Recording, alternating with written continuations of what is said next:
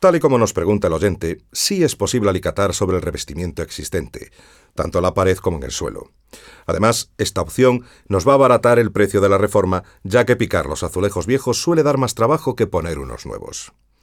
Bueno, y también eh, es una opción más limpia porque generamos muchísimos menos escombros.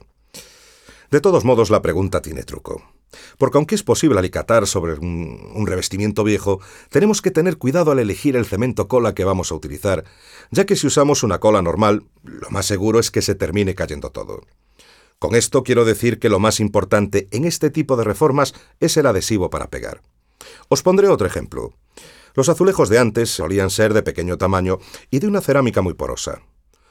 Ahora nos podemos encontrar con azulejos y plaquetas de tamaños muy variados, desde muy grandes a muy pequeños.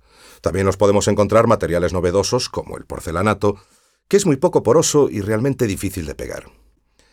Si os digo que cerámica para el baño la cocina hay una gran variedad en el mercado, pues no os estaré diciendo nada nuevo, y la elección de una u otra pues dependerá siempre del gusto del consumidor. Pero si hablamos de cementos cola de alta resistencia, flexibles y de calidad, seguro que tenemos más problemas para encontrarlos. Os voy a recomendar un, buen cemento cola para realizar este tipo de trabajos, el Cecoisflex fabricado por Teais. El Cecoisflex lo vamos a amasar con agua, mejor incluso con una batidora eléctrica y a baja velocidad, entre 300 a 500 revoluciones por minuto. Una vez amasado lo dejamos reposar pues unos 5 minutos y procedemos a extenderlo con una llana de dientes sobre el soporte, por ejemplo, una pared revestida de azulejo o de cerámica. Extenderemos eh, de 1 a 2 metros cuadrados de cola y a continuación, antes de que se seque, colocamos las piezas de cerámica. Recordar que si las piezas de cerámica que habéis elegido tienen más de 30 por 30 centímetros, va a ser necesario colocarlas con doble encolado. Es decir, aplicamos el cemento cola en el soporte y también en las piezas. Al terminar la colocación hay que dejar secar 48 horas antes del rejuntado.